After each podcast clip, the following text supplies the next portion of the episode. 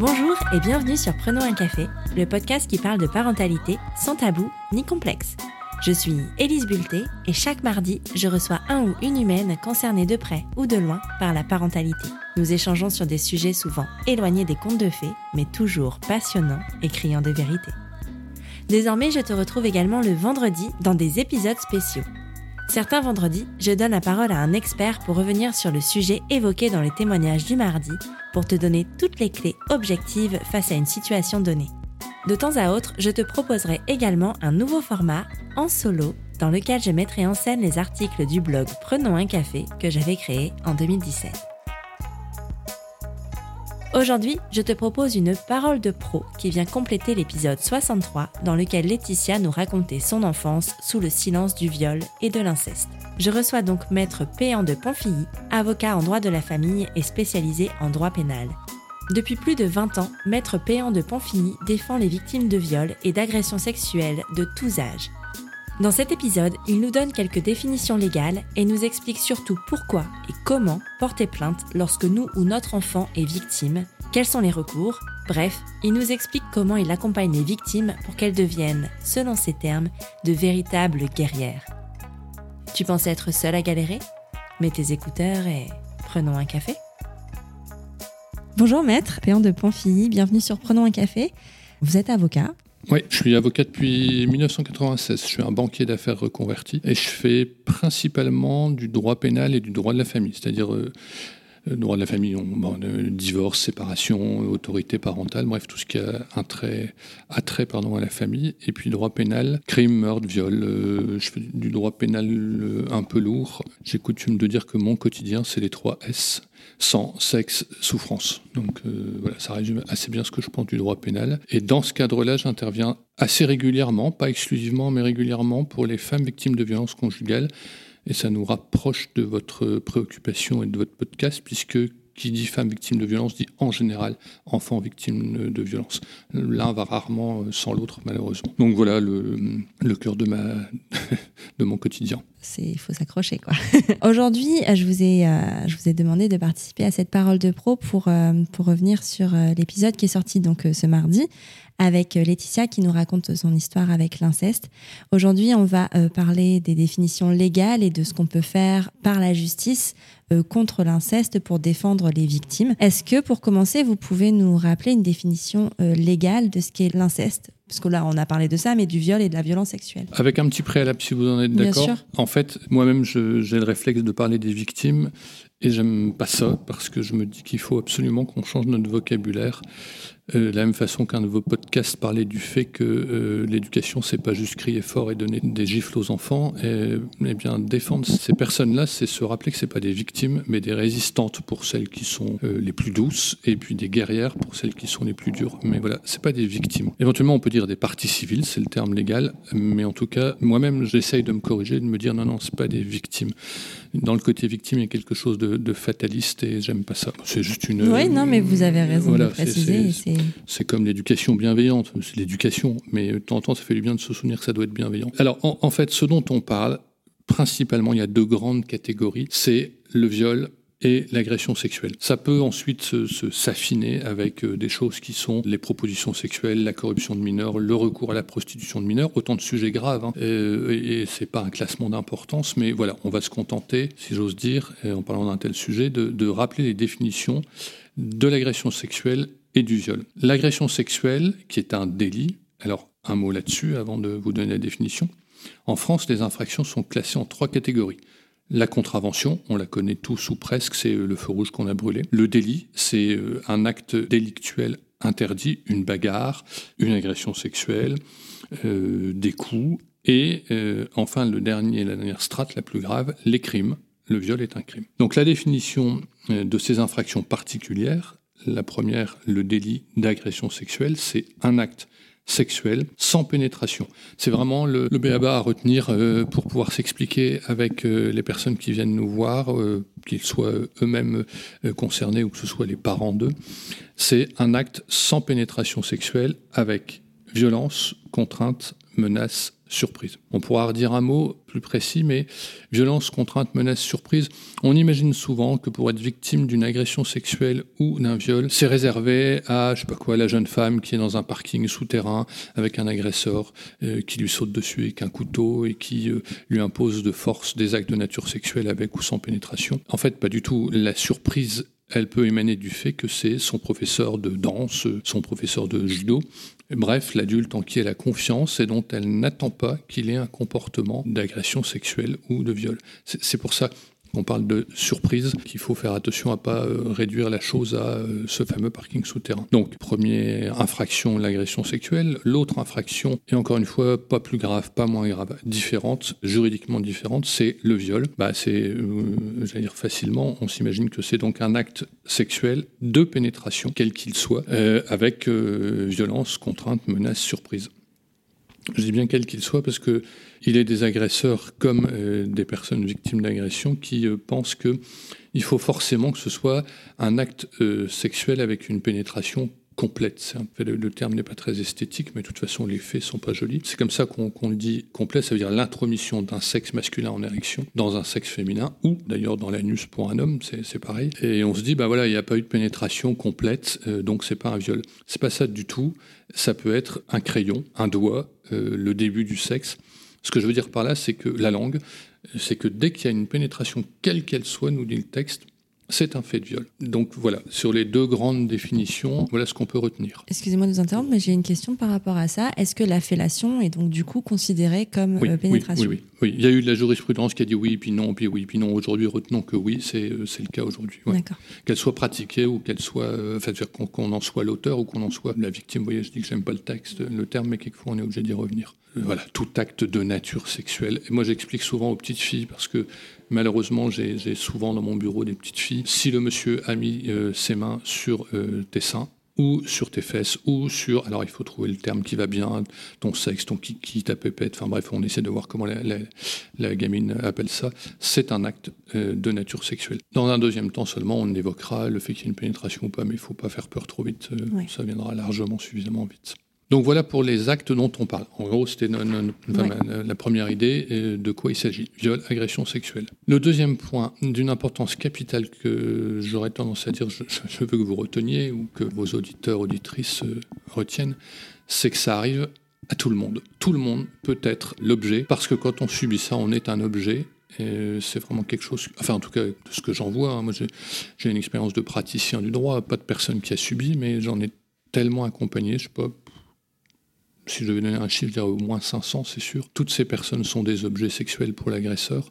Et donc, ça peut arriver à tout le monde. J'ai noté sur le petit papier que j'ai devant moi que ça peut arriver aux hommes, aux femmes, aux enfants, aux bébés. Alors les gens disent mais non, c'est pas possible, pas à ce point-là, pas des bébés. Si, si, si, si, quand on fait le boulot que je fais depuis le temps que je le fais et qu'on me dit c'est pas possible, moi je vous dis tout est possible. Une femme qui laisse de mourir de faim ses deux enfants, c'est pas possible. Moi je l'ai déjà vu. Une femme qui tue son mari, ses deux enfants, c'est pas possible, je l'ai déjà vu. Une femme qui tue ses parents, c'est pas possible, je l'ai déjà vu. Et un bébé qui se fait violer, c'est pas possible, mais je l'ai déjà vu et plus d'une fois malheureusement. Donc ça arrive à tout le monde. Ça arrive à tout le monde et j'ai envie de dire, ça arrive du fait d'un parfait inconnu, je reprends l'image d'une violence extrême que j'évoquais euh, tout à l'heure, du parking souterrain, avec euh, ce type qui saute euh, sur, la conductrice qui vient récupérer sa voiture. Donc c'est un inconnu, c'est l'affaire d'un quart d'heure ou de cinq secondes, et on ne sait pas qui, ni pourquoi, ni comment. Mais ça arrive également du fait du frère, du père, du beau-père, du grand-père, de la mère, puisque je l'ai déjà vu aussi. alors, majoritairement, dans, dans 95% des cas, les affaires de délinquance sexuelle, hein, c'est comme ça qu'on va prendre un terme générique pour le tout, sont le fait d'hommes plutôt que de femmes. Mais j'ai eu l'occasion, malheureusement, de connaître des deux. Donc ça arrive euh, du fait euh, aussi bien de l'inconnu que du proche, et c'est souvent du très proche d'ailleurs, que nous autres avocats euh, qui faisons du pénal, on, on, voit de tellement loin. Mes proches me disent que je suis cynique. Moi, je dis toujours que quand un grand-père prend ses enfants sur les genoux, moi, je sais pourquoi. Naturellement, tous les grands-pères ne sont pas des violeurs potentiels. Il y a des grands-pères qui sont des grands-pères comme ceux dont on a toujours rêvé et comme étaient les miens. Mais Quand on ouvre les yeux sur la réalité de tout ça, tout d'un coup on le repère, cet oncle, ce cousin, ce copain, si gentil avec les enfants, toujours prêt à rendre service, toujours prêt à accompagner à la piscine, en voiture, euh, au scout, euh, enfin bref, les exemples sont multiples et à l'infini. Et, donc c'est pour ça que je dis que ça peut arriver de la part de très proches insoupçonnables, qui sont des gens parfaits, qui d'ailleurs en général sont des gens plus que sympas, y compris avec les enfants, qui ont ce petit je ne sais quoi qui fait qu'ils arrivent à capter la confiance de l'enfant et des parents naturellement. Je marque un temps d'arrêt parce que j'avais presque envie de dire quand il y a des parents, parce qu'il y a des, fois où il n'y a pas de parents et c'est des proies encore plus faciles. L'autre chose qui me paraît important de retenir, c'est que si ça arrive dans tous les milieux, y compris le vôtre, y compris le mien. C'est pas réservé à une classe sociale particulière, qu'elle soit ultra favorisée ou ultra défavorisée, parce que on a vite fait d'imaginer, c'est beaucoup plus confortable, hein, que c'est réservé aux familles euh, intellectuellement, matériellement, socialement carencées, avec un beau-père ou un père défaillant, euh, et que donc euh, voilà, tout ça ne peut arriver que chez nos voisins, mais lointains, d'un milieu qui n'est pas le nôtre, puisque nous, on est mieux. Bien sûr que non.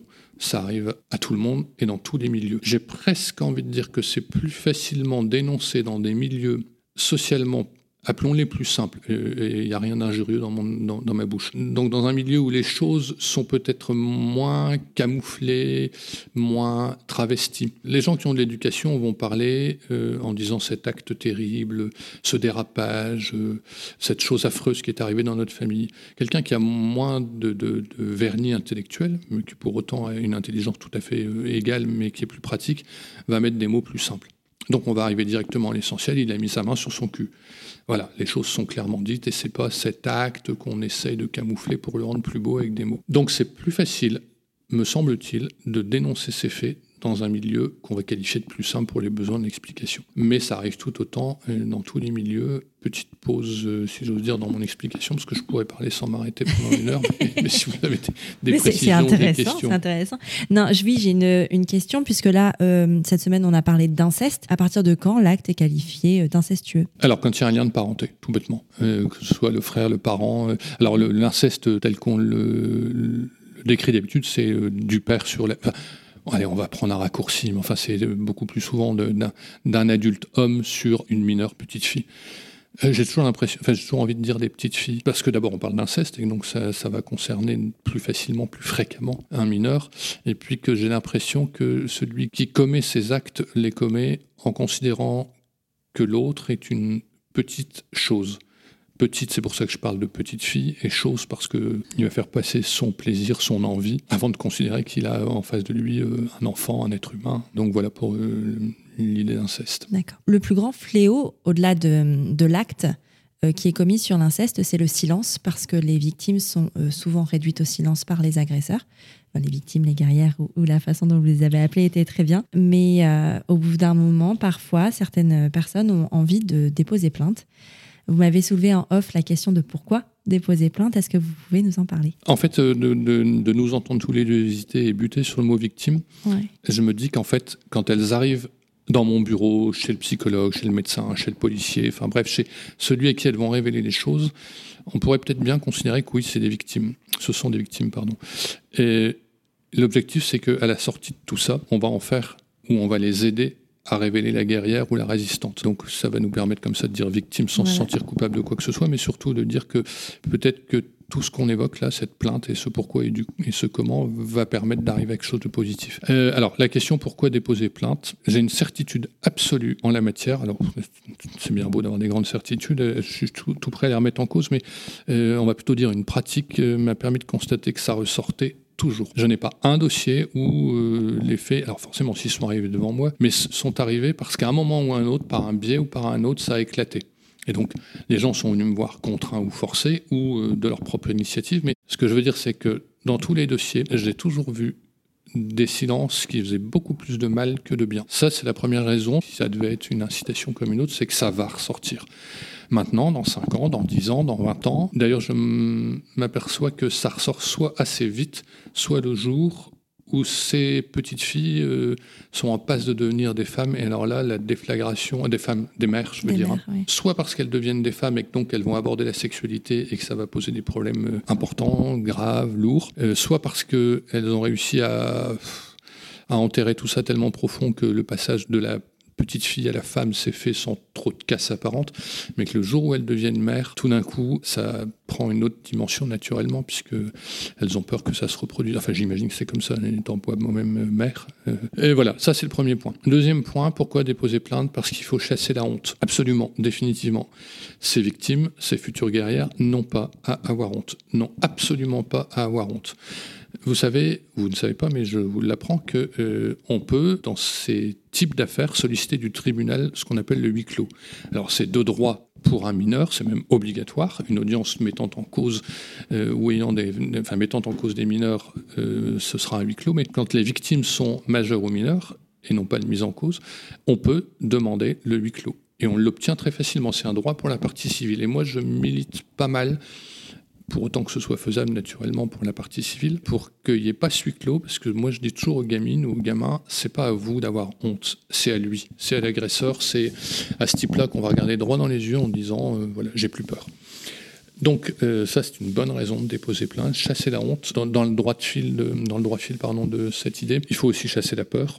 Alors j'imagine parce que j'ai envie de dire Dieu merci pour autant que Dieu ait quelque chose à voir avec ça et pour autant qu'il existe, mais on va faire un autre podcast là-dessus.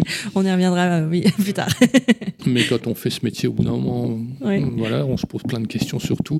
Bref, euh, j'ai pas été victime, donc je sais pas ce que c'est que cette peur. Par contre, je l'ai vu tellement de fois que je peux vous dire que la peur a un goût et une odeur. Le goût des larmes et euh, l'odeur de, de la peur. Il y a vraiment une odeur quand euh, on rentre dans les geôles, dans les gardes à vue, dans les confrontations avec une victime.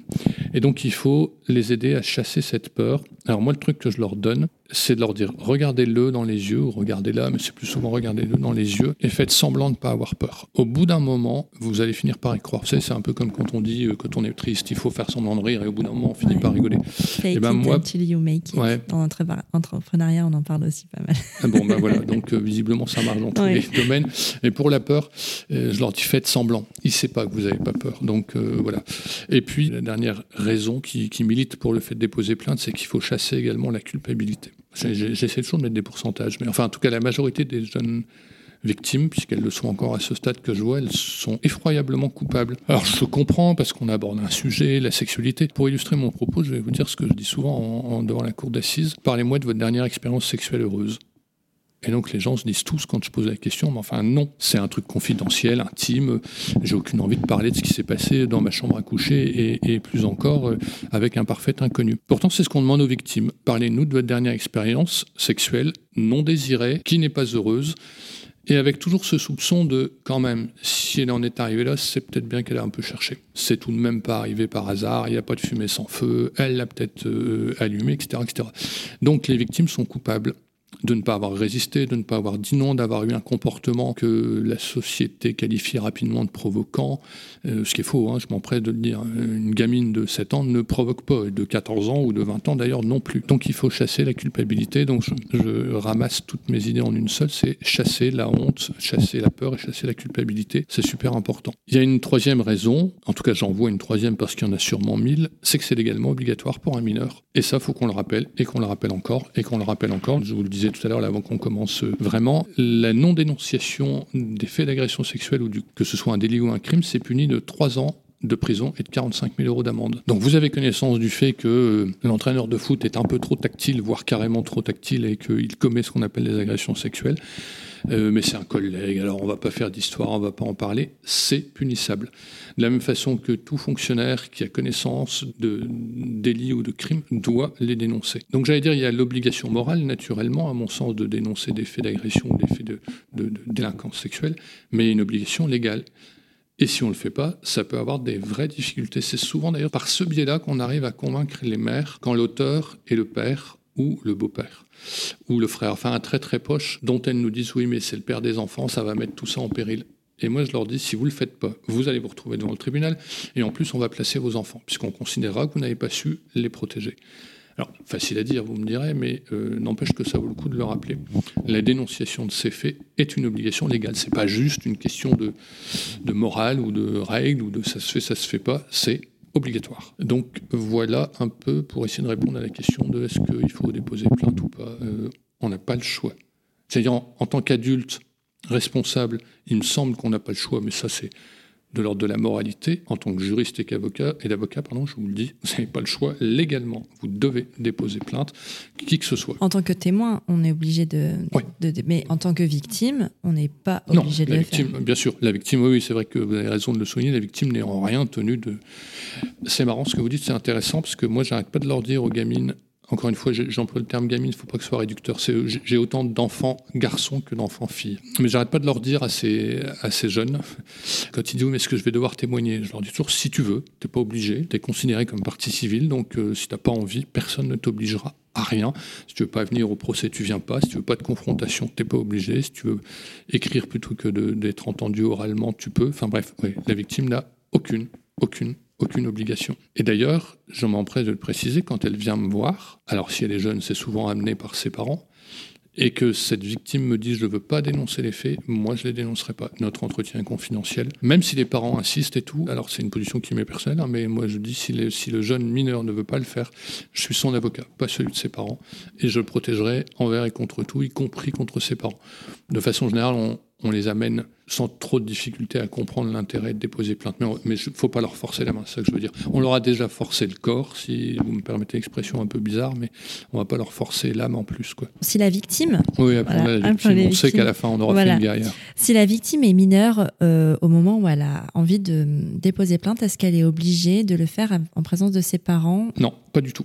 On peut être l'avocat d'une victime mineure. Dans ces cas-là, ce qui risque de se passer, c'est que on va saisir un juge d'instruction ou enfin on, on va déposer une plainte et on pourra évoquer tout à l'heure différentes méthodes de dépôt de plainte, mais euh, on peut solliciter de l'État, prenons le terme générique, de l'autorité judiciaire, la nomination de ce qu'on appelle un administrateur ad hoc. C'est souvent le rôle dévolu à des associations et qui ont euh, pour objectif de représenter civilement et pénalement, c'est de représenter dans les actes le mineur dont le parent ou les parents seraient défaillants. Et euh, donc voilà, pas besoin de, des parents, heureusement, hein, parce que dans nombre de cas, l'auteur principal c'est le père et l'auteur, appelons-le secondaire ou par complicité ou par peur, je sais pas, toutes les cas de figure sont possibles, c'est la mère. Donc voilà, le conseil général par exemple est souvent nommé administrateur ad hoc, mais pas que, il y a des associations aussi qui font ça. D'accord. J'en profite pour rebondir sur, sur ce fait-là de souvent les agresseurs sont les parents dans les cas de, de violence sexuelle avec inceste. Comment on fait si par exemple une mère se rend compte que son mari, son ex-mari est agresseur de son enfant pour le protéger légalement et que cette personne a l'autorité parentale? Est-ce qu'on peut protéger l'enfant victime? C'est euh, euh, juridiquement très compliqué. Alors, j'ai envie de dire, la première réponse, elle est un peu brute, elle mérite naturellement d'être nuancée, mais j'ai envie de la première chose qu'elle fait, elle prend le gamin sous les bras ou dans les bras et elle se barre tout de suite. Alors, on va me dire, ouais, mais c'est compliqué. Euh, oui, oui, c'est effroyablement compliqué, mais euh, de ne pas protéger son enfant, ça doit être aussi euh, encore pire. Donc, elle s'en va. Et on s'en fout de savoir si légalement elle a le droit, pas le droit, si l'autorité parentale l'empêche de... Peu importe. Si on a la conviction que cet enfant est victime de quelque chose, on va le mettre à l'abri. Ça, c'est la première chose qu'on fait. Et on ne cède pas à la pression tu n'as pas le droit. Si, si, quand on, doit protéger un enfant, on a tous les droits, y compris de se mettre juridiquement en tort, j'ai envie de dire. Je pense aux dossiers dans lesquels des parents sont divorcés, où l'autorité parentale est conjointe et où le père a un droit de visite. La mère qui ne remet pas l'enfant se rend coupable de non-présentation d'enfant. Sauf que si elle ne remet pas l'enfant, parce qu'elle a le sentiment que le père a été un père déviant, incestueux, bref, un agresseur, eh bien, il ne faut pas qu'elle le remette, et peu importe si c'est une non-présentation d'enfant. Le jour où la justice aura tranché de tout ça, on fera le bilan et on dira, bah oui, elle s'est mise dans son tort, mais parce qu'elle avait une, une, raison valable de le faire, et donc euh, la non-présentation ne tiendra pas. Puis même si elle se tient, peu importe. Donc la première chose, c'est de mettre cet enfant à l'abri. La deuxième chose, c'est d'en avertir l'autorité judiciaire. Pour montrer qu'on ne fait pas ça dans le dos de l'autorité euh, du père ou de la mère, du conjoint ou du beau-père ou de l'oncle, mais qu'on le fait en parfaite transparence vis-à-vis -vis de la justice. Et on va faire ce qu'on évoquait tout à l'heure, au minimum une main courante ou mieux encore une plainte. Si on n'est pas en capacité de le faire, parce que d'aller déposer une plainte, c'est un véritable chemin de croix, on en dira deux mots après. On va voir un avocat. Alors, je prêche pour ma paroisse. Non, parce que parce que c'est pas un boulot. Euh, enfin, c'est pas la partie sympa du boulot. Il y a des contentieux bien plus sympathiques. Euh, je fais des expertises pour les chevaux parce que je suis cavalier. C Voilà, j'ai pas d'état d'âme. Quand je reçois la mère d'une gamine de 7 ans qui me raconte que sa fille dit qu'elle a très mal au cucu parce qu'il a mis son bâton dedans, ça me fait jamais. Enfin, on se dit jamais souhaite une nouvelle affaire. En tout cas, pas moi. Et ben, je connais pas d'avocat que ça, que ça fasse. Euh, à qui ça fasse plaisir. Donc, si on ne se sent pas d'aller déposer cette plainte qui est compliquée, on peut aller voir un avocat. C'est un bon intermédiaire qui, lui, va prévenir immédiatement le procureur de la République, le parquet mineur, etc. etc. Bref, on va l'accompagner dans ses démarches. Et euh, ensuite, on va lui dire que pour répondre à votre question, comment protéger euh, l'enfant et la mère finalement, ou le père, enfin en tout cas le parent euh, référent, on va avoir une double démarche, une triple démarche. Une démarche purement pénale, dépôt de plainte. On dénonce les faits délictueux ou criminels qui ont été commis. Une deuxième démarche, toujours judiciaire, qui va être de saisir en urgence le juge pour enfants. Le juge pour enfants, c'est le juge qui est saisi en cas de danger pour l'enfant. Ça va permettre de prendre des mesures plus rapides, quelquefois, que la plainte qui euh, va être longue à instruire. Et troisième démarche, qui va être la plus compliquée, on va saisir le juge d'affaires familiales.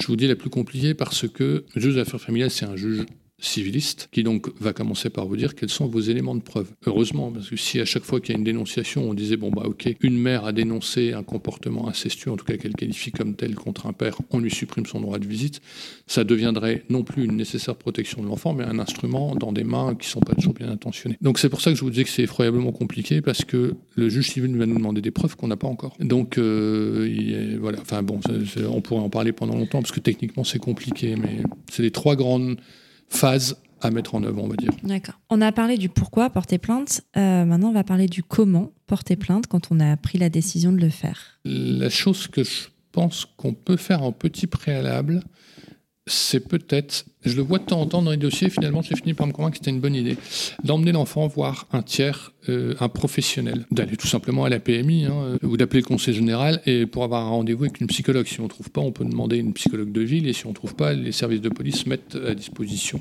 enfin en tout cas euh, permettent le concours d'un psychologue. Mais j'ai déjà vu des dossiers dans lesquels la mère, parce que c'était la mère dans les dossiers auxquels je pense, c'est pas précipité pour mettre en œuvre la procédure judiciaire, mais c'est précipité pour demander à un professionnel si elle avait bien compris les choses. Mmh sans pour autant que ce soit elle qui... Parce que vous prenez une gamine de 6 ans, euh, nous avons tous les deux des enfants, vos auditeurs, j'imagine, pour certains en ont, ou en tout cas ont déjà croisé un enfant une fois dans leur vie. Vous prenez une gamine ou un gamin de 6 ans, vous lui répétez 15 fois papa est méchant, il a touché à ta pépette, papa est méchant, ou tu dois avoir mal, mais dis donc, t'es bien rouge. Mm eh ben c'est bon, au bout de deux jours, le gamin, enfin moi, confiez-moi un enfant six mois, à part les miens, lesquels rien ne marche, mais, mais euh, pour ce qui est des rangements des chambres et de desservir la, la, machine. Voilà, sur des, sujets gravissimes comme ça, on peut embarquer un enfant super facilement. D'aller voir ce tiers, moi j'ai trouvé que c'était des solutions intéressantes, parce que d'abord ça permet de faire un pas de côté pour l'adulte, et de se dire bon il n'y a pas que moi je ne suis pas en train parce que enfin ça doit être terrible hein, pour un père ou une mère de dire donc celui avec lequel si on part de l'idée qu'on parle d'un enfant victime de son père, d'accord mm.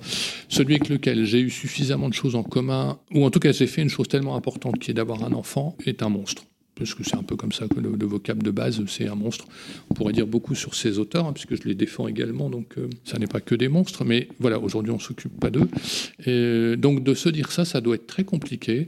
Et pour se rassurer, d'aller voir ce psychologue euh, permet de faire le pas de côté et de dire Bon, donc il n'y a pas que moi qui ai ce sentiment. Enfin, je n'ai pas entendu les choses que j'avais envie ou peur d'entendre ou qui me sont utiles pour dire l'autre est un salaud et j'ai bien fait de le virer de ma vie. Il y a un tiers professionnel qui a les mots qu'il faut et qui visiblement me fait le même retour. Donc on peut continuer la démarche. Je pense que c'est pas mal. C'est euh, très pragmatique. Alors après, comment on peut déposer plainte concrètement en allant voir les services de police? Ou, deuxième possibilité, en saisissant le procureur de la République. Encore faut-il savoir comment on fait. C'est là que je reviens à l'idée de l'avocat qui n'est pas obligatoire. On peut, pas besoin d'avocat pour déposer une plainte. C'est quand même nettement plus facile. Et puis troisième possibilité, en saisissant le doyen des juges d'instruction en saisissant un juge directement pour faire simple. D'accord La difficulté de saisir les services de police, c'est que on peut le souhaiter et on peut vous le souhaiter. Vous n'avez pas, vous qui en avez besoin, euh, l'habitude de, des services de police. Donc vous ne savez pas qu'il existe un service dédié et vous n'avez pas son numéro et vous ne connaissez pas le commandant machin qui s'occupe de la brigade des mineurs. Donc vous allez faire comme tout le monde. Euh, vous allez aller à l'accueil du commissariat. Il se trouve que j'étais de permanence de garde à vue ce week-end que moi qui suis avocat, qui ai l'habitude, qui vient sur demande d'un flic, j'ai passé à attendre devant la porte du commissariat, puisque nous étions samedi matin quand j'y suis allé et que les portes sont plus en libre accès, j'ai passé 25 minutes à attendre devant la porte. Seul, sans enfant dans les bras, sans inquiétude, euh, il faisait beau, j'avais que ça à faire et je suis pas inquiet d'être devant un commissariat. Une fois que j'ai pu rentrer dans le SAS, j'ai ensuite attendu trois quarts d'heure que le chargé d'accueil puisse m'accueillir, parce qu'il était, elle, c'était une femme, elle était toute seule et qu'il y avait des plaintes dans tous les sens. Je suis pas sûr si j'avais été parent d'un gamin, que je sois venu pour dénoncer mon conjoint, j'aurais, j'aurais pas craqué en cours de route. Et si en plus j'avais l'enfant avec moi dans les bras, euh, est-ce que l'enfant aurait pas craqué avant? Enfin bref, ça se serait transformé en carnage. Si vous venez me voir, moi, avocat, d'abord je vais vous demander des millions de dollars, euh, parce que vous serez dans une situation où, tout est possible. Mais surtout, moi, j'ai le numéro de la brigade des mineurs. Et je vais leur dire, j'ai devant moi une euh, jeune victime qu'il faut recevoir rapidement. Est-ce qu'on peut lui fixer un rendez-vous? Et la brigade des mineurs sont des gens spécialisés, très intentionnés, au taquet. Enfin, ils sont vraiment. Euh, il y a des avocats anti-flics. Moi, je suis un avocat euh, pro-professionnel. Et ces pros-là, c'est des gens pleins de bienveillance et ils vont nous filer un rendez-vous à heure fixe dans leurs locaux où on va pas faire le poireau pendant deux heures et où, dans la foulée, la personne euh, pourra aller voir le psychologue des services de police ou au moins avoir un rendez-vous. Donc voilà, c'est. Enfin, tout à l'heure, on évoquait l'intérêt ou pas l'intérêt de prendre un avocat ou, ou en tout cas, on en reparlera à un moment ou à un autre.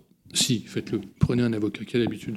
Ça va être, euh, on va simplifier le truc. On peut également, euh, si par exemple l'auteur mis en cause est un policier, ce qui m'arrive aussi bien sûr, ça peut être un avocat, un juge, un policier.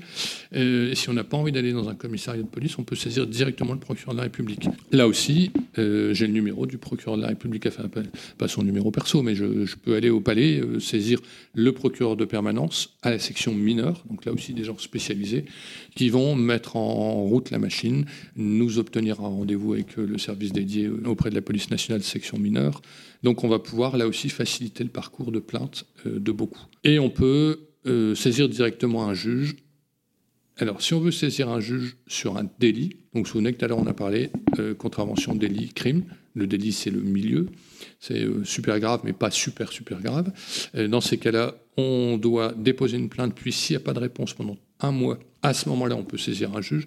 En matière de crime, il n'y a pas de délai. On peut saisir un juge tout de suite. Mais là, autant vous dire que c'est évidemment un avocat qui s'en occupe. Pourquoi je vous mentionne ça? Euh, c'est pas par plaisir de la technicité encore que ça me permette de briller, mais c'est surtout parce qu'il est des fois où les gens ont fait ce parcours qu'on vient de décrire, saisine de la police, audition, etc., et où le dossier est classé sans suite. Un dossier classé sans suite, c'est on considère que l'infraction, le viol par exemple, est insuffisamment caractérisé. Oui, euh, il s'est passé un truc, mais alors c'est une expression que je déteste, mais c'était du touche-pipi, mais c'est des jeux entre enfants, mais il n'y a pas de gravité, c'est des gamins à problème, alors bon, on va pas en faire une histoire, et donc bing, c'est classé sans suite. C'est classé sans suite pour des raisons de pure opportunité, parce que les services sont totalement débordés, mais pour autant, il y a des parents, et j'en reçois vraiment souvent, et même peut-être de plus en plus souvent, qui disent non, non, nous, on ne veut pas que ce soit classé sans suite. Et donc, on peut soit demander à ce que le classement sans suite euh, soit revu par le procureur. Mais c'est pareil, les délais sont dingues. Et puis la charge de boulot des, parquetiers qui bossent comme des dératés. Il faut vraiment en être conscient. Un procureur de permanence, il a au moins trois portables sur son bureau qui sonnent tout le temps, tout le temps, tout le temps. Donc quelquefois, une info peut passer à travers les mailles. Et notre boulot à nous, avocats, c'est justement de le revoir ou de voir directement le juge en disant non, non, non, on ne veut pas que ça passe à travers les mailles. Regardez, il y a tel problème. Et donc, si c'est ça qu'on veut faire sur des faits de viol, on peut saisir, ou de délit d'ailleurs, on peut saisir le juge directement. À l'origine, c'était pour éviter que certaines catégories, je ne sais pas moi, des gens influents, riches, politiquement importants, puissent faire classer sans suite quelque chose. Et on pouvait saisir le juge. Mais, mais ça marche également pour des victimes de la délinquance du quotidien. Enfin, j'appelle ça comme ça parce que les viols, ça peut arriver à tout le monde tout le temps. Voilà pour le parcours. Donc c'est vraiment un parcours long, compliqué. Quand euh, la question suivante, en, général, en tout cas, c'est, je, présente ça comme une question, comme ça, ça me permet de donner mon point de vue, c'est combien de temps ça prend et c'est long, c'est super long, c'est super, super long. Entre le moment où on dépose plainte et le moment où il va se passer quelque chose, c'est un an facile. Entre le moment où on dénonce les faits et le moment où la personne va être jugée, c'est 2, 3, 4 ans. Moi, j'ai des dossiers qui sont euh, comme ça. J'ai en mémoire le dossier d'une petite gamine qui a déposé plainte en 2016. Il ne s'est rien passé du tout après sa plainte. Les faits de viol étaient commis sur sa personne par le mari de sa sœur. Donc on savait qui, quand, comment, la famille entière est au courant. Il s'est rien passé. J'ai dû déposer une plainte entre les mains d'un juge. Il s'est à nouveau passé deux ans. Euh, parce que tout le monde est débordé. Il n'y a pas de mauvaise volonté individuelle. Il y a un système qui est débordé, qui est sous pression, qui n'a pas assez de juges, pas assez de proc, pas assez de. Bref, euh, et trop de victimes. Donc c'est très, très, très long et c'est important parce que ça veut dire qu'il faut que les, victimes ou les accompagnants Et c'est le premier moment où elles vont devoir devenir des combattantes. Voilà, c'est là. C'est exactement là. C'est que non seulement elles ont dénoncé ce qui n'est pas facile. Hein. On repense à la petite question de tout à l'heure. Parlez-moi de votre première expérience heureuse. Donc, de parler de cette expérience qui n'est ni heureuse, euh, malheureusement, quelquefois, ni la première, c'est terrible. Il va falloir aussi apprivoiser le temps. Et moi, je leur dis, vous allez avoir un moment ou un autre l'impression que tout le monde s'en moque éperdument, que personne n'en a rien à foutre de votre histoire. Alors, j'ai la prétention de leur dire en général qu'il y a au moins deux personnes qui s'en moquent pas, c'est elle, c'est la plus importante. C'est ensuite l'adulte qui les accompagne s'il est là, le père, la mère ou les deux, et ensuite qu'il y a leur avocat. Enfin, moi, j'ai vraiment envie de pas prendre un dossier comme ça pour euh, le foutre dans un coin. Quoi. Je, dis toujours aux collaborateurs qui bossent avec moi, euh, on n'est sans doute pas les plus brillants des avocats du monde. Par contre, on peut être les plus travailleurs et les plus hargneux et jamais lâcher. On lâche pas nos victimes. On les accompagne et on relance une fois, deux fois, cent fois. C'est ça notre, un de nos jobs, c'est ça. D'aller voir le juge, de lui dire vous ne nous oubliez pas. Bien sûr qu'il ne nous oublie pas le juge, mais si on va le voir dix fois, c'est comme nos enfants. Enfin, moi, quand il me demande quinze fois s'il peut regarder mon téléphone, la quinzième fois, j'ai tendance à dire oui. C'est une erreur, je, le sais. Mais ça euh, marche, un juge, oui, mais ça marche. Et donc ça marche aussi pour un juge. Je, suis convaincu qu'au bout d'un moment, ils se disent bon, l'autre de toute façon, il va pas nous lâcher, donc on va prendre le temps qu'il faut. Et finalement, ils sont contents. Enfin, les juges je crois, apprécie que les avocats soutiennent pour de vrai et pas juste en passant. On a parlé du délai. Il y a aussi un coût qui peut poser question. Quel est-il le coût pour une victime qui veut porter plainte? Il y a un mécanisme qu'on appelle l'aide juridictionnelle. L'aide juridictionnelle, c'est donc une possibilité d'être pris en charge, que les honoraires de l'avocat soient pris en charge par l'État. Pour ça, il y a euh, des ressources minimum et maximum qui sont prises en compte et qui permettent que la procédure soit entièrement prise en charge par l'État ou partiellement à hauteur de 50%, 80%, 10%. La difficulté, quand on veut bénéficier de l'aide juridictionnelle, c'est que c'est non pas rémunéré, mais indemnisé. Je vous donne un exemple. J'ai dû accompagner deux enfants dans le cadre d'une affaire euh, criminelle. Les faits se passaient à Bobigny et les enfants étaient placés à Lille. Le trajet Lille-Bobigny que j'ai fait quatre fois, euh, dont une fois de nuit pour faire une reconstitution, m'a coûté beaucoup plus cher, puisque je paye ma voiture, mon essence, mon péage, beaucoup plus cher que ce euh, que m'indemnise l'État. Donc en matière d'instruction, par exemple, pour des faits de crime, euh, l'aide juridictionnelle, si la personne y a droit, me rapportera moins que ce que je dépenserai. Donc c'est une difficulté. Pour autant, il y a des cas où on décide de le faire. Là, ces deux gamins, j'avais décidé que je le faisais en parfaite connaissance de cause, mais ça peut limiter l'envie de certains avocats de prendre en charge au titre de l'aide juridictionnelle. Ça, c'est pour le cas où la notion de plafond et de euh, plancher, bref, de revenu minimum, peut jouer. En matière de crime, puisqu'on a évoqué délit, agression sexuelle, crime, viol, il n'y a pas de condition de ressources pour la partie civile. La victime ouvre droit à l'aide juridictionnelle sans condition de ressources. Que ses parents, si on part du principe que ses parents soient très pauvres, très riches, peu importe, ça ouvre droit à l'aide juridictionnelle. Mais se repose la question du choix de l'avocat. Moi, j'ai une politique là-dessus qui est de dire je prends certains dossiers au titre de l'aide juridictionnelle parce que un mineur isolé, un mineur, euh, euh, je sais pas quoi, qui a mis en cause son père et dont la mère euh, refuse catégoriquement de l'aider, d'accepter la chose et qui dit non, elle a menti, de toute façon elle l'a toujours cherché, ou je pas, je pense à un dossier d'une femme qui est partie, femme de médecin, c'est presque de la caricature, donc qui vit dans un environnement extrêmement privilégié et qui du jour au lendemain est partie avec un, un auteur présumé, puisqu'ils sont toujours présumés avant d'être un jour peut-être coupables, a joué la carte bleue. Il a dit, bah, puisque c'est ça, la voiture finie, la carte bleue finie, le logement fini, donc ça se retrouve dans une merde innommable, et ben dans ces cas-là, je prends. Sauf qu'au bout d'un moment, euh, c'est plus possible. Et moi, j'ai euh, une secrétaire à payer, une collaboratrice à payer, des locaux, enfin bref, comme tout le monde. Et donc, j'en prends un nombre limité. Et moi, je rêverais d'être avocat fonctionnaire, hein, de dire euh, allez-y, venez, je m'en fiche, c'est pas moi qui paye. De la même façon qu'il y a un procureur qui n'a à se préoccuper que des poursuites et un juge qui n'a à se préoccuper que d'instruire, ben moi, j'aimerais bien ne me préoccuper que de défendre c'est pas possible. Aujourd'hui, c'est pas, pas possible. Les, conditions de rémunération de l'aide juridictionnelle sont ridicules, sont, scandaleuses et permettent pas de faire tout ce qu'on veut. Il y a une autre possibilité qui est de prendre des honoraires. Chaque avocat fait ses honoraires en fonction de ce qu'il veut. À titre d'exemple, parce que moi je suis transparent là-dessus, dans mon cabinet, l'honoraire il est de 196 euros TTC, euh, hors taxe, pardon, donc de 134 TTC. Combien de temps ça peut durer? Bah, J'en sais rien. C'est un honoraire horaire. Vous trouverez moins cher, vous trouverez plus cher.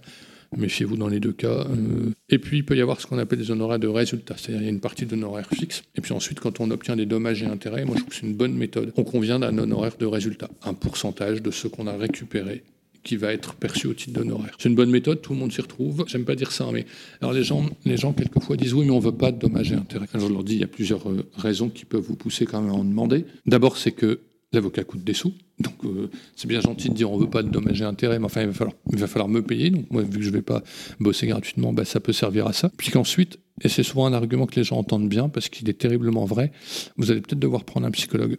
Alors oui, vous pouvez aller au CMP, demander un rendez-vous gratuit, vous l'aurez éventuellement dans 6-8 mois, parce que là aussi les structures sont débordées, ou bien vous allez prendre quelqu'un qui vous a été conseillé. Moi, je bosse avec deux ou trois psychologues qui sont spécialisés et qui sont euh, libérales, donc euh, voilà, il y a des honoraires à payer. Moi, je trouve que les dommages et intérêts, ça peut servir à ça, ou vous allez par PD, l'association avec laquelle moi je travaille beaucoup, qui ne vit que de dons, et dire, bah, on veut pas de cet argent-là parce qu'il nous brûle les doigts, mais par contre, on va le donner pour faire avancer la cause. Moi, je dis toujours la cause, mais euh, voilà. Donc, quel coût? Bah, Ça peut être cher. Ouais. Vous ne trouverez pas un boulanger qui fait des super gâteaux et qui les donne. Donc je pense que vous trouverez difficilement un avocat qui sache bien faire ça. Tout à l'heure, vous parliez de la fréquence des euh, femmes qui ont été victimes, par exemple, de, violences sexuelles dans l'enfance, qui le réalisent et qui veulent faire quelque chose lorsqu'elles deviennent mères.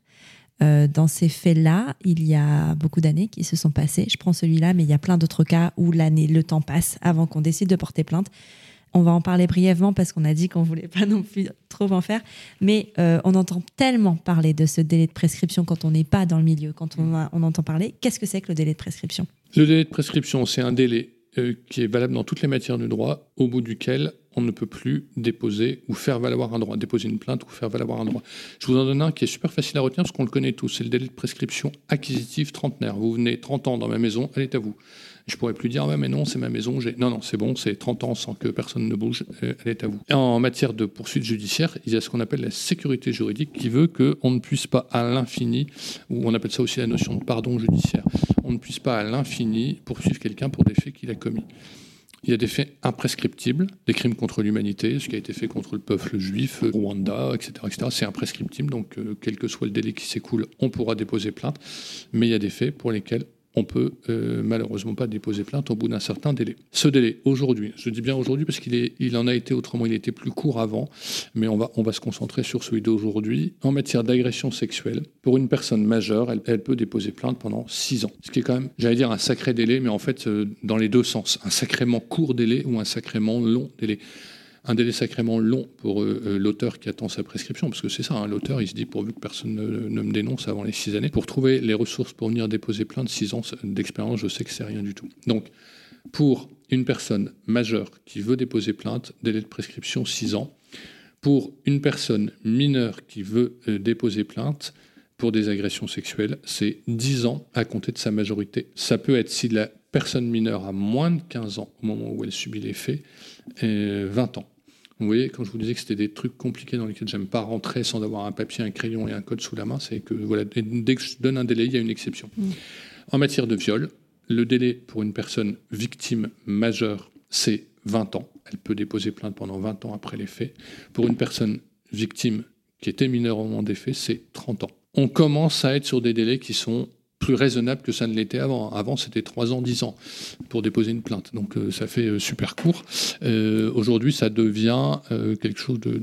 C'est mieux. Quoi. Alors, il y a des gens qui militent pour ce que ce délai n'existe plus. Je ne suis pas trop pour, parce que déjà, de prouver les choses 10, 15 ans après, c'est hyper compliqué.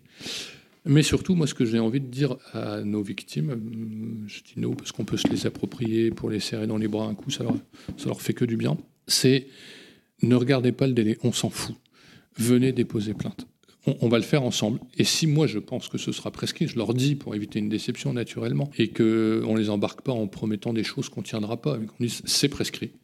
Mais on va quand même déposer plainte parce qu'on va briser le silence. Je crois que c'est à ça que ça doit servir, ce, travail euh, de, dépôt de plainte. Il doit servir à briser le, d'abord à briser la carapace de la victime qui est enfermée dans ce qu'elle a subi, pour que ça éclate et qu'elle dise non mais je n'ai pas honte, c'est ce que je vous disais tout à l'heure, euh, je ne sais plus comment j'ai dit ça, enfin, briser la honte, briser le silence et, briser euh, la culpabilité.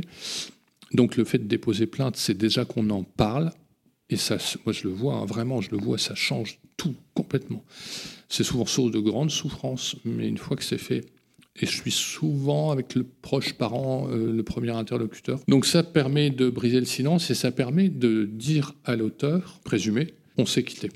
Voilà, en fait, moi c'est ça que j'aime, enfin, bien. Non, j'aime pas parce que j'aimerais bien que ça n'existe pas tout ça, mais euh, qu'on puisse dire à l'auteur présumé, c'est fini, la loi du silence, c'est fini, on n'a pas peur, et on va te le dire les yeux dans les yeux, et tu vas devoir répondre à quelqu'un des questions. Quitte à ce que euh, l'autorité judiciaire dise, bon, bah, c'est prescrit, mais ce qu'il faut retenir, absolument, impérativement, ne surtout pas l'oublier, c'est que c'est peut-être prescrit pour la victime que vous êtes ou que vous connaissez ou vous accompagnez, mais peut-être pas pour la suivante. C'est pour ça qu'il faut déposer plainte quoi qu'il arrive, parce que je pense que les auteurs, s'il s'avère qu'ils aient vraiment commis les faits, si les auteurs ont vraiment commis les faits, c'est rarement des faits uniques. Malheureusement, je le vois. Quoi. Euh, c'est une tranche d'âge qui les intéresse souvent. le violeur de femmes adultes euh, se révèle rarement être un pédophile et le, pédophile se révèle rarement capable d'affronter, alors j'ouvre des gros guillemets, mais une vraie femme adulte au sens où une femme qui assume sa sexualité, sa vie, qui est, une individualité, qui n'a pas peur de dire à un malotru, euh, barrez-vous de ma vie. Ce gars-là, il va s'intéresser à ce qu'il est lui-même, c'est-à-dire à un enfant. Enfin, ce qu'il est. Euh, encore une fois, je prends beaucoup de pincettes. Euh, mais voilà, souvent, c'est des gars qui, ont une sexualité tellement pauvre et misérable que c'est plus facile de l'imposer à un enfant que, de la confronter à un adulte qu'on n'est pas soi-même. Donc, s'il s'intéresse à cette tranche. Moi, j'ai vu les dossiers hein, où le gars s'est intéressé pardon, à des gamines de, on va dire, entre 4 et 7 ans. Et puis, quand elles ont passé l'âge de 7 ans, on est passé à la petite nièce suivante. Et puis à la suivante. J'ai en mémoire un dossier où il y a trois générations de gamines. Alors, pas génération au sens civil, hein, mais trois tranches d'âge de gamines. Euh, qui, dès qu'elles devenaient adolescentes, les intéressaient plus. Mais comme personne n'en parlait, comme personne n'a dénoncé, y compris celles pour lesquelles c'était peut-être prescrit, eh bien, les suivantes passaient euh, à la casserole. Il n'y a pas d'autre mot que celui-là parce qu'il est tellement euh, violent, je trouve, que ça résume bien. Donc, il faut dénoncer les faits. Si c'est pas que pour soi, mais ça l'est toujours un peu naturellement, également pour les, les suivants ou les suivantes. C'est pour ça que tout d'un coup, la victime devient une guerrière aussi parce qu'elle a subi la violence des interrogatoires, enfin des auditions, on dit une, audition, parce qu'elle a subi la violence de la confrontation, euh, mais parce que euh, elle devient le bouclier de la génération d'après ou de la génération d'à côté. Et de dire à un gamin, tu n'es pas que victime, mais tu vas être protecteur. Eh bien, je pense, c'est marrant parce qu'on dit, enfin, je l'avais jamais, jamais exprimé comme ça, euh, mais je pense que ça peut la construire ou la reconstruire différemment cette personne, de dire, tu sais, tu vis dans la peur de ce qu'on t'a imposé, mais tu vas voir, tu peux devenir quelqu'un euh, qui va protéger le petit. Vous savez, enfin, moi, je le dis à mes enfants quelquefois, quand ils sont un tout petit peu trop petits pour faire un truc, je dis, bon, je compte sur toi s'il y a des petits pour aller à l'école, le chemin de l'école, la première fois qu'on les lâche, en disant, bon, si tu vois un petit qui est tout seul, surtout, tu fais attention.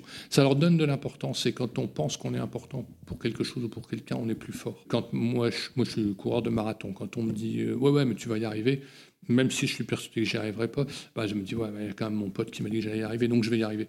Ces gamins-là, je suis convaincu que si on leur dit, tu seras le bouclier du suivant, on leur a donné un rôle et qu'ils vont pouvoir l'endosser et devenir réellement quelqu'un. On revient à ce qu'on disait tout à l'heure, euh, quand on fait semblant de ne pas avoir peur, au bout d'un moment, on n'a pas peur. Et bien, quand on fait semblant d'être le protecteur, au bout d'un moment, on devient le protecteur. Euh, ça me paraît euh, extrêmement important. Et puis, ça donne aussi peut-être l'impression que tout ça n'est pas arrivé pour rien, entre guillemets, même si je mets des gros guillemets parce que c'est quelque chose qui ne devrait jamais arriver, mais que voilà, si on a une mission derrière et que ça permet à d'autres personnes de ne pas vivre ce qu'on a vécu en tant que victime, devenue guerrière, bah ça peut, euh, ça, peut voilà, ça donne une raison entre guillemets. Ça permet à l'enfant alors, je sais pas comment, j'ai du mal à expliquer, euh, c'est pas très clair dans ma tête, mais je veux dire, l'enfant qui subit ça est projeté, mais à une vitesse euh, euh, atroce dans l'âge adulte. Un enfant ne sait pas ce que c'est qu'un sexe en érection, c'est pas moi qui le dis, c'est les médecins. Un enfant de 7 ans, c'est quelque chose d'inconcevable pour lui.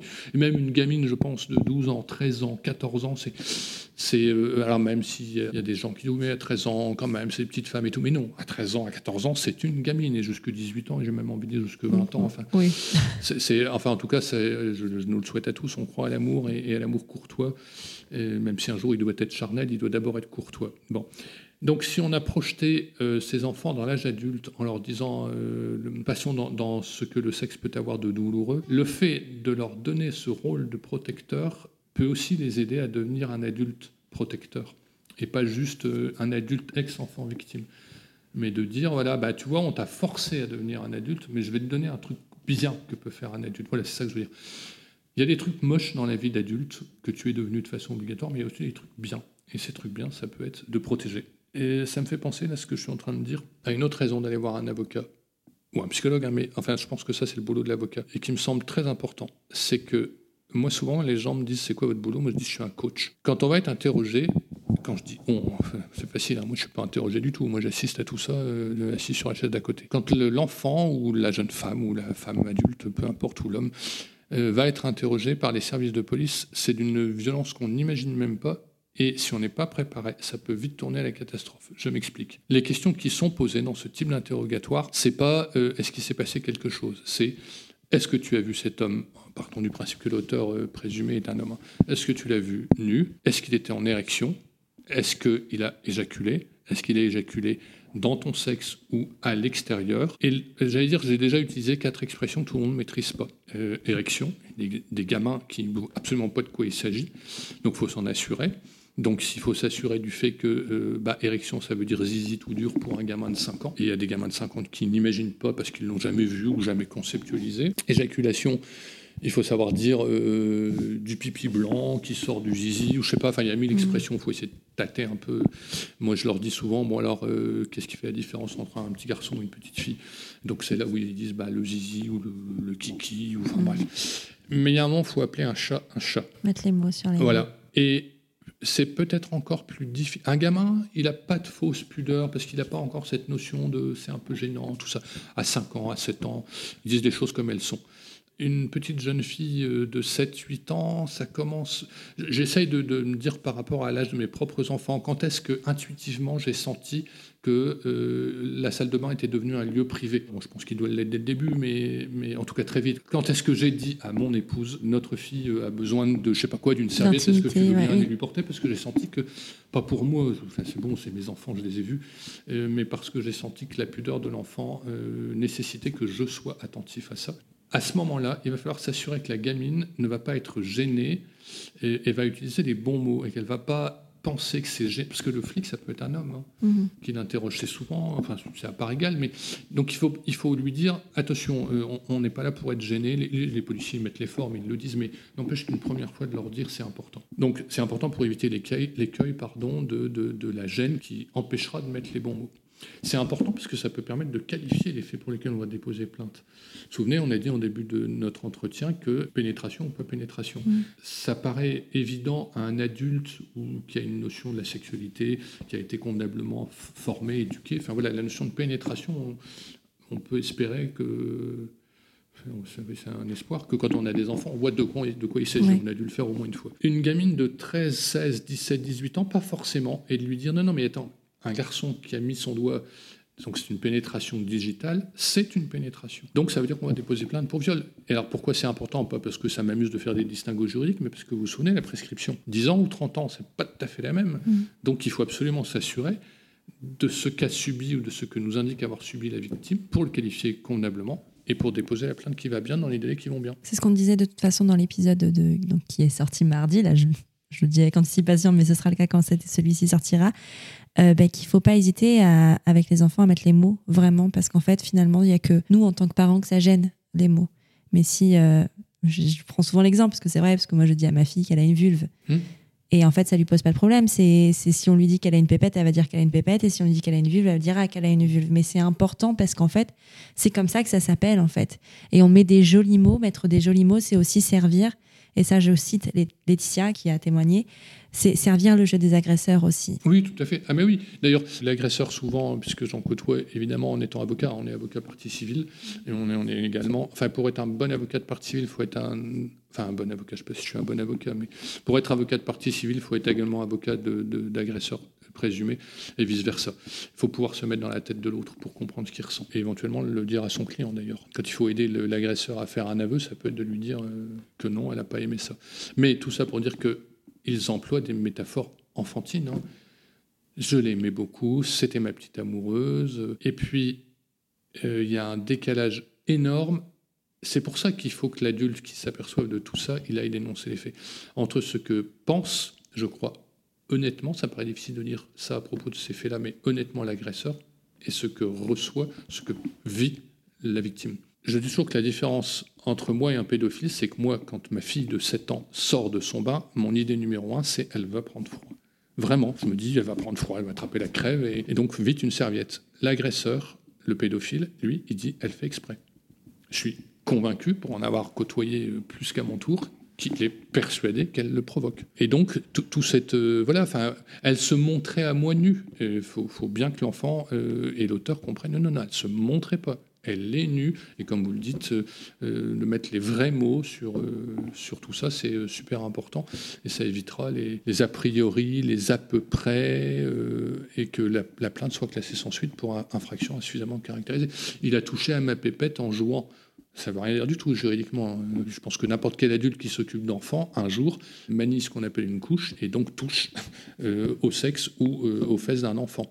Mais en soi, il n'y a rien de mal. Si par contre, on s'aperçoit qu'il y a eu intromission d'un doigt dans l'anus, là, c'est plus du tout la même chose. Et, si on ne l'explique pas clairement, il y a un moment super désagréable. hein. Euh, Quand je disais les 3 S, Mm.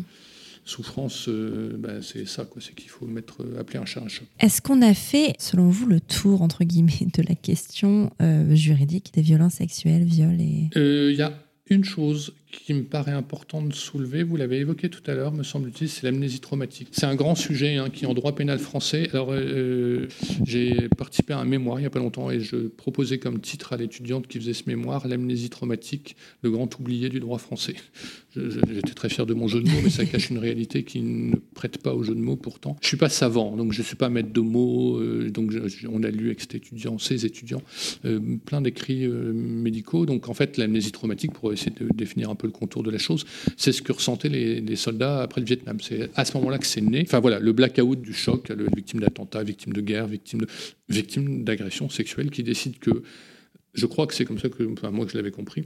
La réalité est trop insupportable, donc on va l'oublier, c'est plus simple. C'est pas une décision, c'est le cerveau en fait. Oui. Parce que pour avoir Oui, lu oui, c'est le euh, cerveau qui, de beaucoup sur le sujet, dit, ouais. ouais, vous avez raison, tout à c'est fait. le cerveau qui se met en mode survie en fait, tout c'est simplement, euh, pour c'est éviter le, d'affronter. le même mécanisme qui fait qu'on tombe dans les pommes, c'est le cerveau qui fait euh, clap. Sauf que ça ressort. Et alors, et on l'a évoqué tout à l'heure, on, on l'a effleuré, je- j'emploie le mot à dessein. Le jour où une jeune fille qui a été victime, et dont le cerveau a dit non, non, tout ça n'est pas arrivé, un petit amoureux. Je dis petit amoureux parce que c'est le côté fleur bleue que j'aime dans cette image, et que ce petit amoureux, euh, comme euh, on peut le souhaiter à ces jeunes gens, euh, ou cette petite amoureuse, un peu importe, met sa main sur la cuisse de cette gamine, avec des visées sensuelles, sexuelles à terme, pourquoi pas, a rien de mal à ça quand c'est voulu, consenti, souhaité, fait dans le respect, et que cette main qui est posée avec innocence et amour déclenche que tout d'un coup elle se dit nom de Dieu, c'est la même main avec des gros doigts poilus que celle de mon père quand j'avais 4 ans. Ça, je crois, euh, je ne l'ai encore pas vécu, mais il y en a tellement qui me l'ont raconté, ça leur explose dans la figure, euh, dans le cœur, dans la tête, dans l'âme, et que tout ça revient en force, et que pour autant c'est pas gagné, hein, c'est pas parce que ça va leur exploser la figure, ça va juste les coincer, le mec va se faire virer en 5 minutes sans avoir rien compris, euh, voire même va être l'objet de dénonciations qui sont absolument pas adaptées parce qu'il a juste fait un truc qu'il pensait être bien. Et donc il faut absolument qu'on travaille cette idée, qu'elle prenne corps en droit français, qu'elle devienne une notion reconnue par le Code de procédure pénale, ce qui n'est pas le cas aujourd'hui. hein. D'accord. Donc c'est connu, les, juges euh, sont évidemment des gens euh, open, et puis euh, quand on a fait, je sais pas quoi, 5 ans, 10 ans comme juge d'instruction, c'est un peu comme nous, enfin c'est carrément comme nous, tout est possible. Donc il faut penser à cette notion d'amnésie traumatique. Et alors, je ne peux pas empêcher de, sauter évidemment le pas avec cette autre notion qui est le consentement. Pour moi, c'est vraiment des trucs qui sont liés. Les mêmes étudiants là, qui m'avaient sollicité pour m'ont sollicité ce matin en me disant ah, tiens, on a un nouveau sujet, c'est la notion du consentement. Et j'ai essayé de résumer, parce que je veux toujours avoir l'air très malin. Pour eux, aujourd'hui, la question en droit pénal, c'est pas que euh, le partenaire n'ait pas dit non, c'est qu'il dit oui. Et pour une gamine, allez, on va dire une gamine ou un gamin, peut-être même encore plus un gamin qui a un questionnement homosexuel. Parce que non seulement il a un, questionnement sexuel, c'est déjà compliqué, enfin, on a tous connu nos premiers euh, émois et inquiétudes. Si en plus on est contre ce que pense la société, que moins aujourd'hui, mais encore beaucoup, c'est qu'on est naturellement hétérosexuel, mais qu'en plus on a un questionnement sur euh, quelle sexualité on a, de dire non, ça peut être effroyablement compliqué. Et donc quelquefois on dit pas non. Pour autant, on n'a pas dit oui. Et je pense qu'il faut absolument éduquer nos enfants à solliciter et ressolliciter et ressolliciter. Moi, je dis ça à mes enfants. Je dis demander trois fois si on est bien sûr. Au bout de trois fois, je pense qu'on peut considérer qu'il n'y a pas de malentendu. Mais c'est pas parce que votre copine ou votre copain il vous dit oui d'une petite voix. On a tous connu le, gars ou la fille un peu lourde qui nous invite quatre fois à prendre un verre et on finit par dire oui parce que voilà de guerre là, en espérant que ça va s'arrêter à ça. En matière de sexualité, on peut pas considérer qu'on va dire oui de guerre là, c'est que ça s'arrêtera parce que ça s'arrêtera pas. Ce sera si on n'était pas d'accord de pire en pire. Donc je voudrais que le droit et que surtout les consciences évoluent vers une amnésie traumatique euh, qui doit être un phénomène connu et reconnu et accompagné. Et, donc c'est le problème de la prescription, hein, parce que si on fait euh, ce réveil de l'amnésie traumatique 31 euh, ans après, ben, c'est mort, sauf à dénoncer pour les autres. Donc c'est pas mort en fait, donc c'est donc cette affaire. Et deuxième chose sur cette notion du consentement, c'est pas le tout d'avoir pas dit non, c'est qu'il faut impérativement que le partenaire ait dit oui. C'est compliqué à prouver. Hein. Oui, c'est compliqué. Et au-delà de. Parce que moi, le consentement, c'est quelque chose qui me tient énormément à cœur pour, dans l'éducation que je donne à ma fille et, enfin, de manière générale. Euh, alors, c'est pas légalement, c'est peut-être pas reconnu, mais en tout cas, euh, il faudrait aussi apprendre aux, filles, aux femmes, aux hommes, enfin, à tout le monde, en fait, que même si on dit oui, on a le droit de changer d'avis. Ah oui, oui, on peut être d'accord. Et, euh, et, que, et que ça fait pas partie, parce que c'est le problème aussi, c'est que peut-être que la personne a dit oui, mais qu'après, elle a dit non. Et qu'est-ce qui compte alors dans ces cas-là? Le premier oui ou le non qui vient après? Ah C'est toujours euh, voilà, mais, mais c'est vrai que c'est mm. une question qui devrait être. Euh, non, puis on peut être. Euh, non, non, je suis complètement d'accord. On peut être d'accord pour le premier baiser fougueux, on peut être d'accord pour arriver dans un lit, on peut être d'accord pour être déshabillé, on peut être d'accord. Enfin, en tout cas, c'est comme ça que je voudrais que mes enfants l'entendent pour des caresses, des caresses de nature sexuelle. Et au moment de, l'acte ultime, dire bah, j'ai peur, j'ai pas envie, ou ça me dégoûte, ou c'est plus le moment, ou, ou je sais pas quoi, il y a quelque chose qui m'a éniette. C'est vrai qu'il faut, il faut leur dire ça, d'être à l'écoute. En fait, bon, enfin, on a complètement dévié. C'est pas grave, j'aime ces sujets. mais, euh, l'acte sexuel, c'est pas euh, les 30 secondes que dure le moment où la pénétration, euh, enfin, où l'acte de nature sexuelle se commet ou se pratique. Je sais pas comment il faut dire, se commet, c'est un Ça dépend de, de, de, quel côté on se place. mais que c'est un tout dans la continuité et qu'on ne peut pas isoler. Ah, mais oui, mais quand j'ai mis mon doigt, elle n'a pas dit non. Oui, mais le quart d'heure qui suit euh, a autant d'importance, voire plus. Peut-être que si on veut construire une relation dans le temps, peu importe que ce soit un temps court ou un temps long, mais construire une vraie relation, il faut qu'on la construise dans le temps de cette relation et pas juste au moment où, l'autre a pu céder et, finalement on veut plus céder quoi ou c'est donné mais euh, euh, c'est une métaphore équestre hein. parce que je suis aussi cavalier et que j'adore ça mais que souvent il y a des belles choses dans les chevaux il y a deux façons de voir euh, l'équitation. Soit on peut placer un cheval et le faire céder, c'est-à-dire euh, incliner son cou de façon à ce que sa colonne vertébrale prenne une certaine position qui est confortable pour le cheval et le cavalier. Soit on peut demander au cheval de se donner. C'est beaucoup plus long, beaucoup plus compliqué, mais quand il s'est donné une fois, il se redonnera. Tandis que si on le fait céder, on ne sera jamais à l'abri qu'un jour il cède plus. Pas mal comme conclusion. Ah, c'est pas hein, mal, c'est pas mal. Mais en tout cas, merci beaucoup pour, euh, pour tous ces éclaircissements. J'espère que ça pourra donner des clés à des personnes qui euh, se posaient la question, qui hésitaient à, à, porter plainte éventuellement ou à en parler. Euh, merci encore, maître Péant de Pamphilly. Et, et voilà.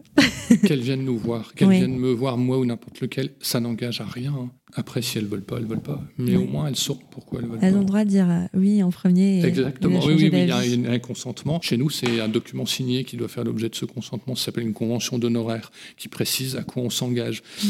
En matière sexuelle, on voit, ça commence à arriver les applications. Alors c'est pas glamour, hein, mais de penser qu'on a, je dis ça parce que je suis un homme, mais de penser qu'on a aimé une femme et de s'apercevoir qu'en fait c'est pas ça qu'elle voulait, c'est pas glamour non plus. Donc je préfère une application euh, pas glamour qu'un malentendu euh, euh, criminel.